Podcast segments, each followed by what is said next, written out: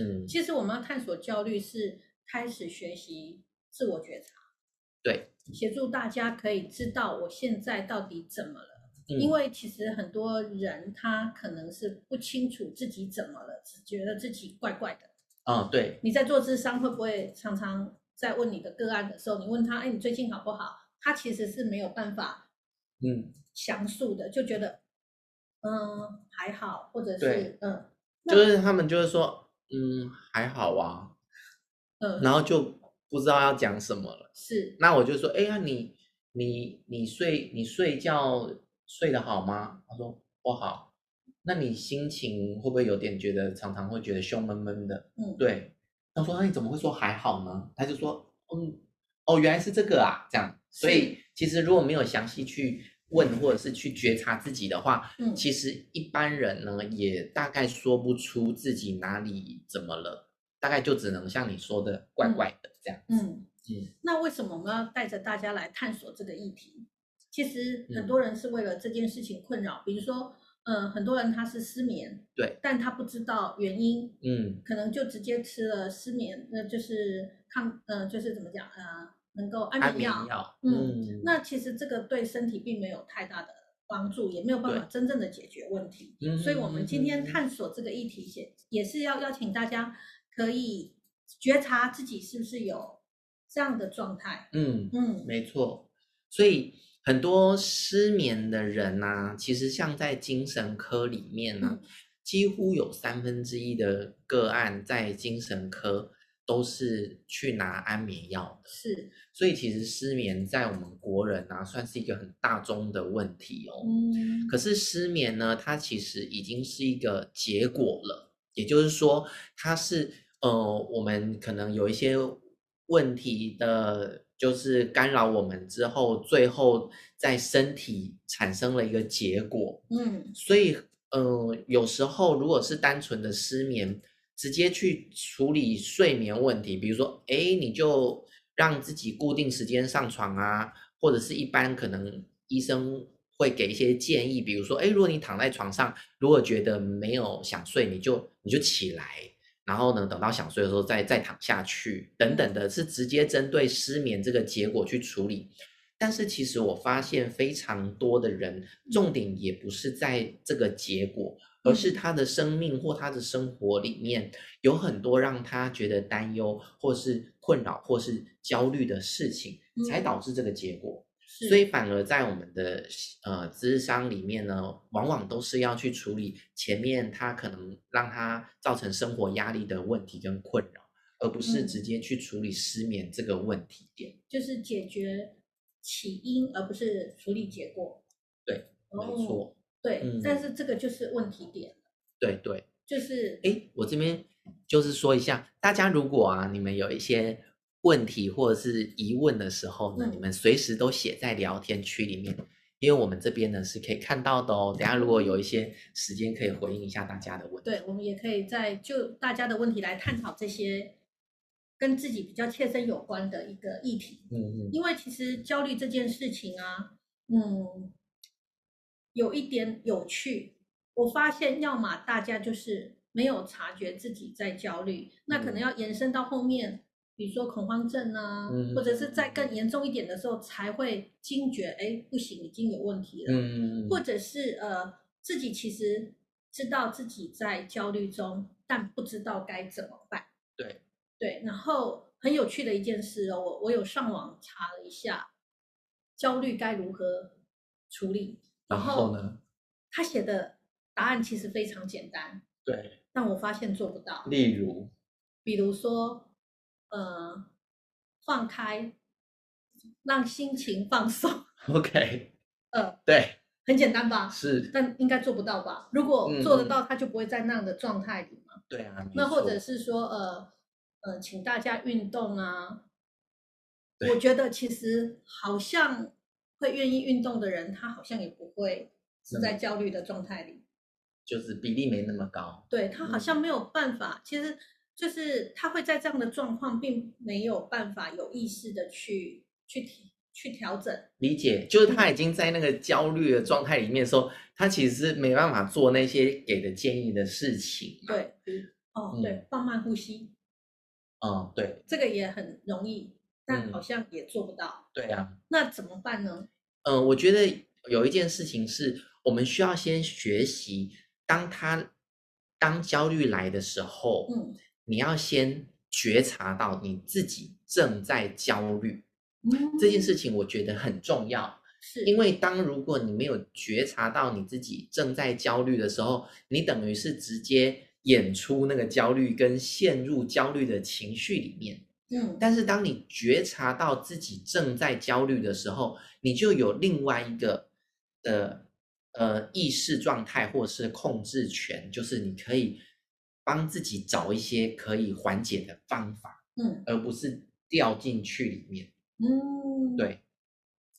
那那重点来了哦，就是诶，那我们怎么样知道或是可以觉察自己正在焦虑？你觉得呢？有我讲我自己的亲身经验好了。好啊，我不知道大家有没有人跟我是同样的状况。其嗯实我在还没有学习身心灵之前，我一直处于焦虑中。那个焦虑包括呃经济的压力、工作的压力、生活的压力。对，那呃我们每个人都扮演很多不同的角色嘛。你可能要做一个好女儿、好媳妇、好太太，巴拉巴拉巴拉巴拉这样一一连串的角色，但你在切换的时候并没有那么的容易。嗯那嗯我其嗯实那时候发现，哦，我在当下并不知道我那个叫焦虑或忧郁，嗯我其实当下就是我有发现我没办法独处，哦，所以我需要把时间填满，要么就是被工作填满，要对么就是跟被聚会填满，以没有办法一个人独嗯处。对。那那时候也有很严重的失眠的现象，那我找不到好方法，嗯，那我只能，呃，又没有办法吃安眠药，我只能好，我必须爆自己的黑料。我那时候就是就只能喝酒来让自己好好的入睡，哦，但但酒量不是蛮好的吗？对，所以其实要喝到醉，能够好好睡也有点困难，原来是所这以样，并没有解决我的焦虑。但是 OK 延伸了另外一个问题，嗯就是一 cc 的酒等于九大卡的热量。嗯我那时候的体重来到呃宇宙的巅峰，哇，但所以就是用错方法，其实是没有办法有效的解决问题。对，那那那真的是有一点辛苦，因为也不明白自己怎么了，只知道自己没办法好好的睡觉，然后没有办法独处。我不知道，我不知道，呃，在座的各位有没有人跟我当初的状况是一样的？如果有，嗯也可以打个、打个加一。加一，让我知道一下，让我不孤单。但是，嗯那我想要问一下，嗯那你后来你有知道你自己到底在焦虑什么吗？嗯，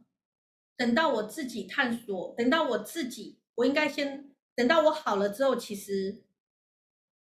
症状解除，我才发现我当初是怎么了。那是怎么了？嗯，无法，哦，这这有很多个原，有很多不同的面向。呃最主要，最主要其实就是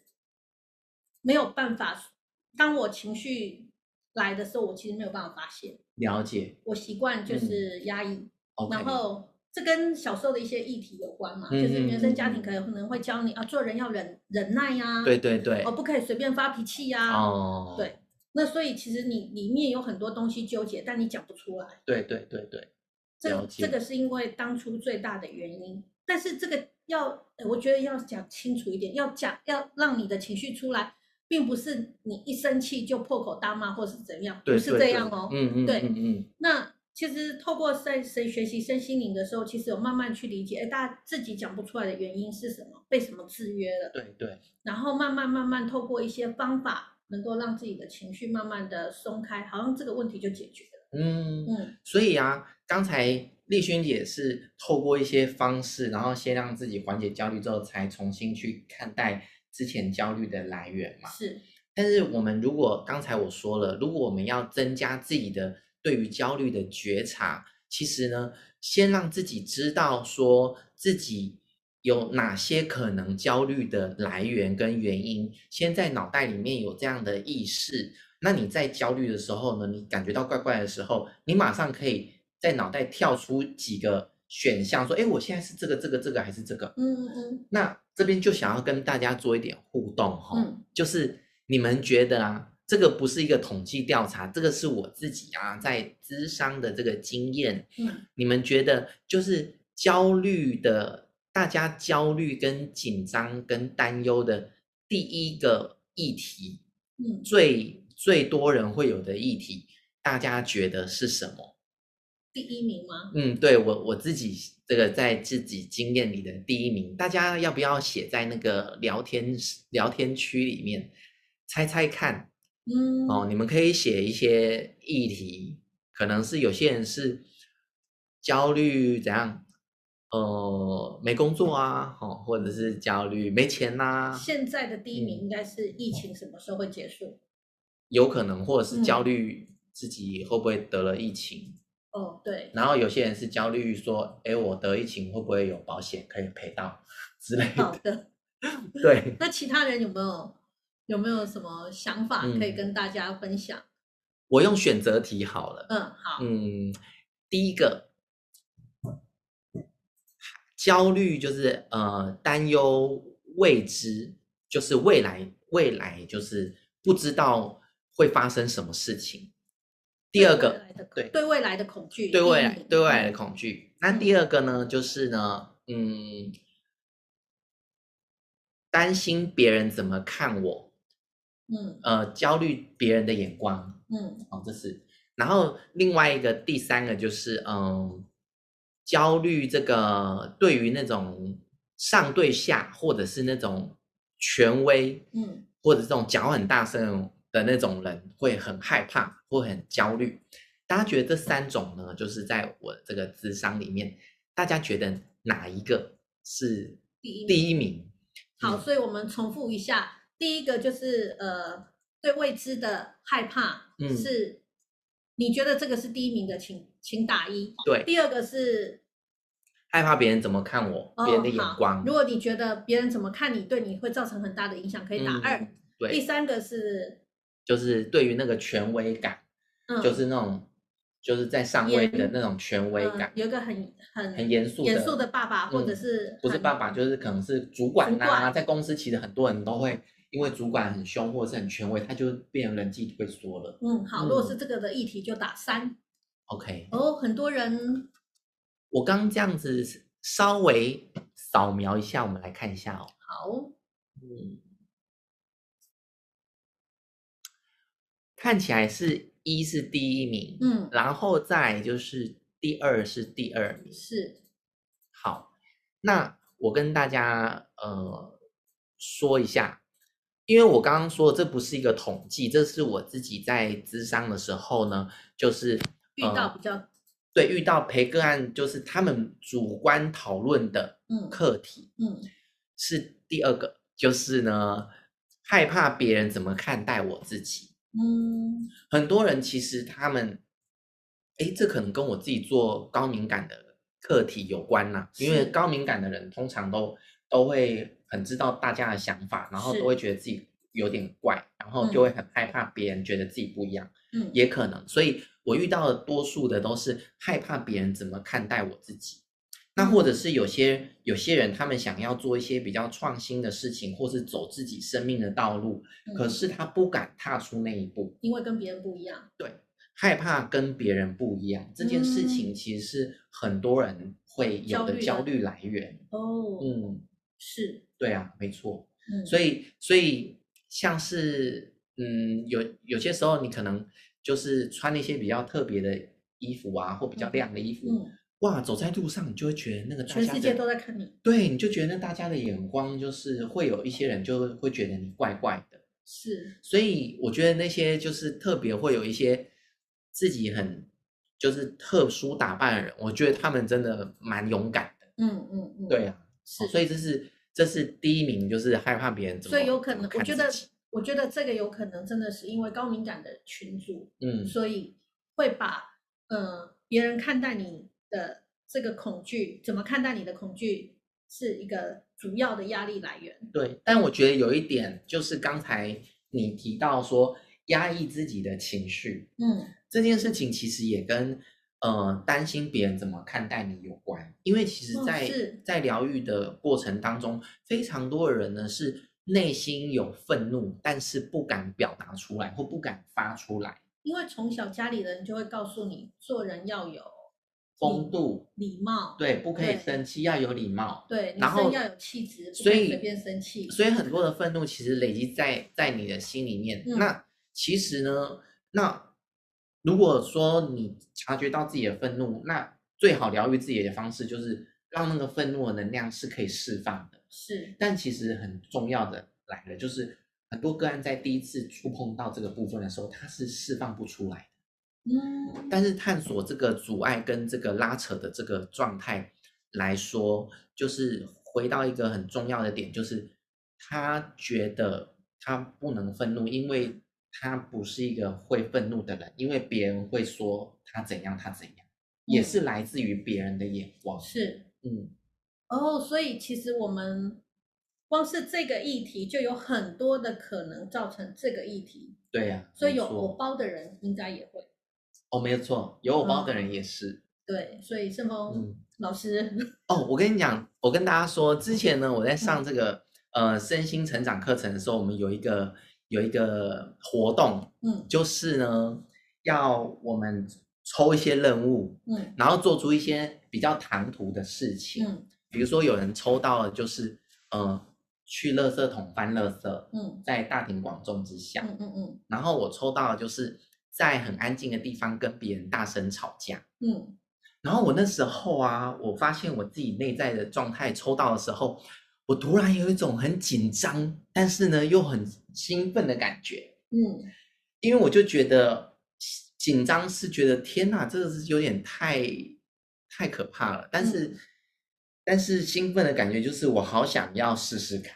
哦，就所是以有那种感觉，所以那时候我就跟我同组的伙伴，我们嗯就去星巴克，然后我嗯们就就一人拿一支电话打通之后呢，我就站在某个角落，他就站另外一个角落，然后我就在那边大骂特骂他， 然后这对你来讲真的是一对对个对，我，然后我在骂的时候，我不敢看周围的人，因为因为那时候整个我是很多那个感觉，就是有一种很焦虑，没有一定是有的，但是也同时会有一种好像有一种羞耻的感觉，然后整个人是很嗯热的，嗯嗯嗯但是我又很想做，那个情绪非常的复杂。然后呢，骂完之后呢，我就挂掉电话的时候，我就稍微瞄了一下周围的所有人都在看我。当下我真的超级紧张的，然后我就离开了那个现场。嗯，但是离开之后，我觉得我很开心，我觉得你很厉害，你把一个练习顺便做了情绪的宣泄， 对我开心的原因是因为我觉得我突破了我自己。当嗯然，这个身为一个心理的疗愈者，就是当然要先让自己心理自由嘛，解开那嗯嗯个嗯束缚。嗯但但是我觉得很重要的就是，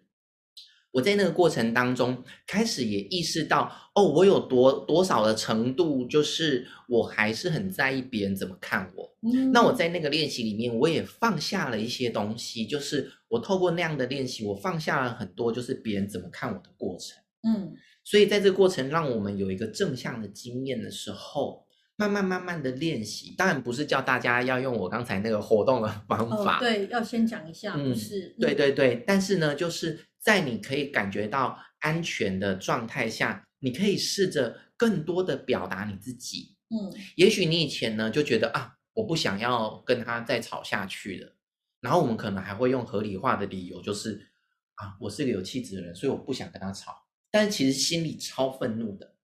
嗯那其实疗愈的过程，其实有一个很重要的事情，就是慢慢的回归到你自己真实的表达。所以呢，他可以表达说我很生气，可是呢，我可我可能一开始要这样讲的时候，我很紧张，我没有办法，可嗯是我就可以让自己在一个小事情上面，可以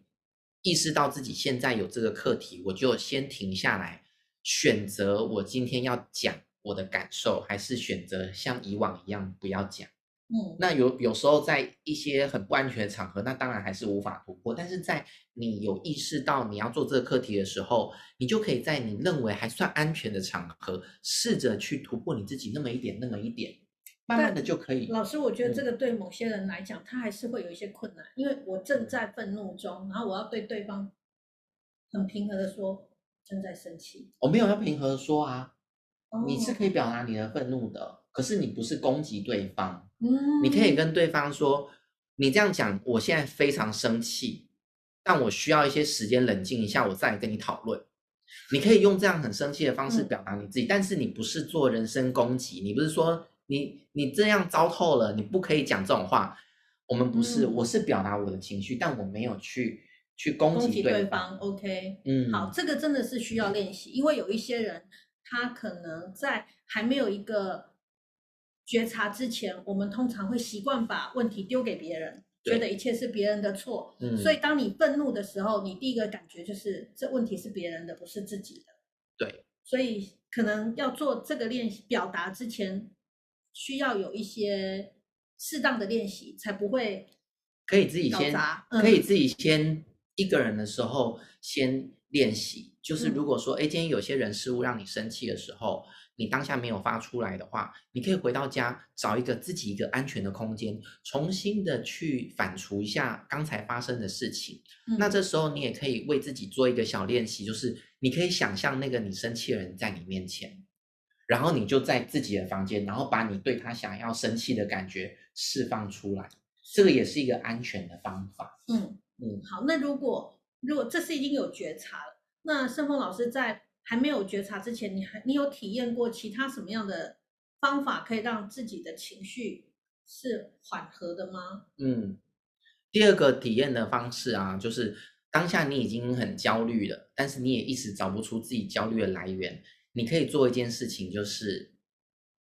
透过身体的气体的交换，然后呢，让自己呢比较快速的缓和下来。有一个方式就是我们用力的吐气，然后把气吐到完，然后再让身体呢自然的吸气，比如说像这样。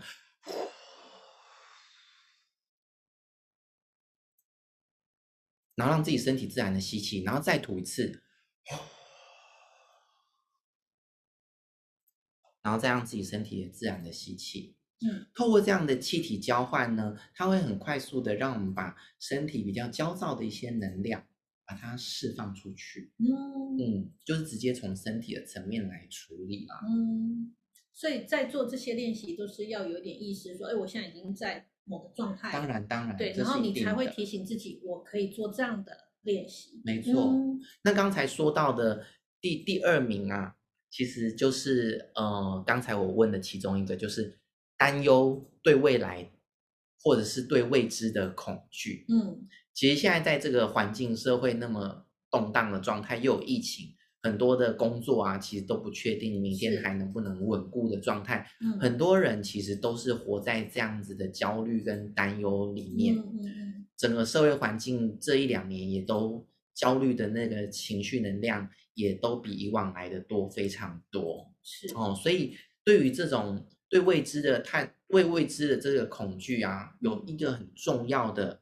的方法，其实就是先让我们透过一些学习，让自己把注意力更多的回到此时此刻，回到当下。嗯。还有让自己建立更多自己属于自己的安全感，嗯这件事情是很重要的。但是这个东这个事情，它其实是需要一点时间来学习，并不是说、哦、我今天想要回到当下就 OK，或者是说我想要让自己有安全安全感，或嗯怎么多赚一点钱就有安全感。其实有一些经验的人会发现，我就算赚了一些钱，我那个安全感也没有比较少。，是嗯，所以没有不比是较多，没有没不会有因为赚了钱钱就有安全感，对啊不会，哦，对，对的，别人比较多，对对对，嗯所以啊，其实是可以透过一些方式来让自己，嗯，慢慢的找回那份每天可以稳定的方法，嗯但那个需要一点长时间的学习。那最基本的的学习的方式还是一样，是透过一些呼吸练习，嗯或者是说像立勋老师，他是主要专长就是透过小工具送波的这个过程，嗯透过一些音频的部分，也可以稳定我们身体细胞杂乱的一些能量场，嗯也可以让自己快速的放松下。待会可以让大家体验一下，因为其实，嗯、我遇到的大部分的人，社峰老师是属于比较理性的人，所以他其实可以很精准的去判断跟呼吸，这跟呃社峰老师也在呃身心灵研究很久有关系，然后嗯也一直在这个专业领域里头。可是大部分的人他其实没有办法辨别，嗯，在一开始的时候没有办法辨别他的焦虑的来源是什么，就对只是觉得自己可能呃有一句台语叫什么“叉叉丢”，哦，对，然后没有办法稳定，没有办法安静。那你一开始要带着他去探索这些，其实他做不到。嗯，那我觉得颂钵这个小工具就很好用，嗯，因为他你就先不要想。那在颂钵响起的时候，其实你的脑波很自然会放慢。对，那你放松了，抽离了那个情境，你会比较明白我当下怎么。是，嗯，因为对于未来的焦虑啊，其实这是一个大家理智上都知道，这是一个很奇怪的事情，因为嗯未来就是没有发生嘛。嗯，而且我们都说未来都有无限可能啊，对不对？是，但是为什么我们会一直去往负面的地方去预测未来，然后担忧到自己无法控制？其实我们的大脑呢，就是根据过往的经验来去预测未来。所以，如果你对于未来有非常多负面而且焦虑的一些呃的这个无法控制的想法或者是感受的时候，其实不是针对未来去做处理，是要回到你过去的经验去松开一些你可能过去为什么你会形成这样焦虑的这个模式。嗯然后呢，如果回去处理掉小时候或是过往经验中那些让你觉得受伤或者是呃呃害怕的一些事情的时候，你那个过往的那些经验松开了，然后安全感重新建立起来了，你自然就不会一直去预测未来是负面的，而且你会感觉到自己是完整或者是有力量的，你反而会更能够勇敢的去往未来前进，而不会那么紧张。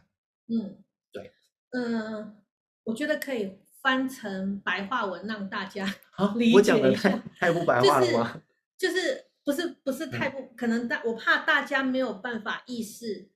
这是什么意思。我哦讲一好个比较落地的，比如说大家都会开车嘛，嗯，那大家可能在要开车出门的时候就开始烦恼什么，找不到停车位。哦，原来是这样。对，嗯，那你会不会因为这样，第一个就是不想开车，嗯对不对？因为因为我已经担忧未来我去到那里可能没有停车位，我干脆不开车。对。那第二个就是你可能在这个一路的过程就会很焦躁，我等一下到底会不会找到停车位，巴拉巴拉这些东西。对。嗯但是诶我只是举例，举例这样的一个状态，让你去对应到你你自己的发生。那比如说，我有很多美好的经验，是我每一次去都可以顺利的找到停车位，嗯，那我是不是就不担忧？没错那你越不担忧，其实你事情就会越顺利。没错，嗯，这样大家会不会比较理解刚刚盛峰老师讲的那一段是什么意思？但我觉得你刚刚讲的那段跟我讲有点不太一样。好，那我那我觉得没有关系，反正呢，就是之后还有机会再跟大家分享。但我嗯哼刚刚听丽勋姐分享她那一段呢，对我来说就是为自己创造一些感觉良好的经验，有意识嗯的去为自己创造。我觉得这是重要的，因为嗯很多人的过去的生命里面，可能多多少少都是一些负面的记忆比较多。嗯但是呢，如果我们想要扭转这样的一个记忆的话，我们可以透过为自己创造新的正面的经验，然后来去慢慢的平衡回来。嗯，所以我都跟我的个案说啊，你真的有想要改变吗？如果你真嗯的想要改变的话，你可以为你自己呢创造一些让你觉得舒服或者是开心的经验，嗯有意识的。嗯所以，比如说你今天如果觉得想要庆生或庆祝，你可以自己带着自己去吃一次一餐好吃的。嗯如果你觉得自己身体累了，你就为自己安排一个按摩，嗯然后你在你在安排这件事情的时候，你要有意识到我正在为我自己做些事情，嗯这个意识非常重要，因为让你自己慢慢的建立一个主动，而且可以控制为自己创造良好经验的这个过程。是那当你这些经验具备了，你就会有一种控制感跟主控感，你会嗯慢慢的越来越强烈。这样子，你对于呃就是从小开始，然后再慢慢可以做一些比较大的事情，嗯然后你就会对于这个未来的这种这种担忧或控失去控制啊，会有更好的那种调整。就是透过一些有意识的改变跟决定，然后对慢慢的有把控制情绪的能力拿回来。对，也可以这么说。嗯，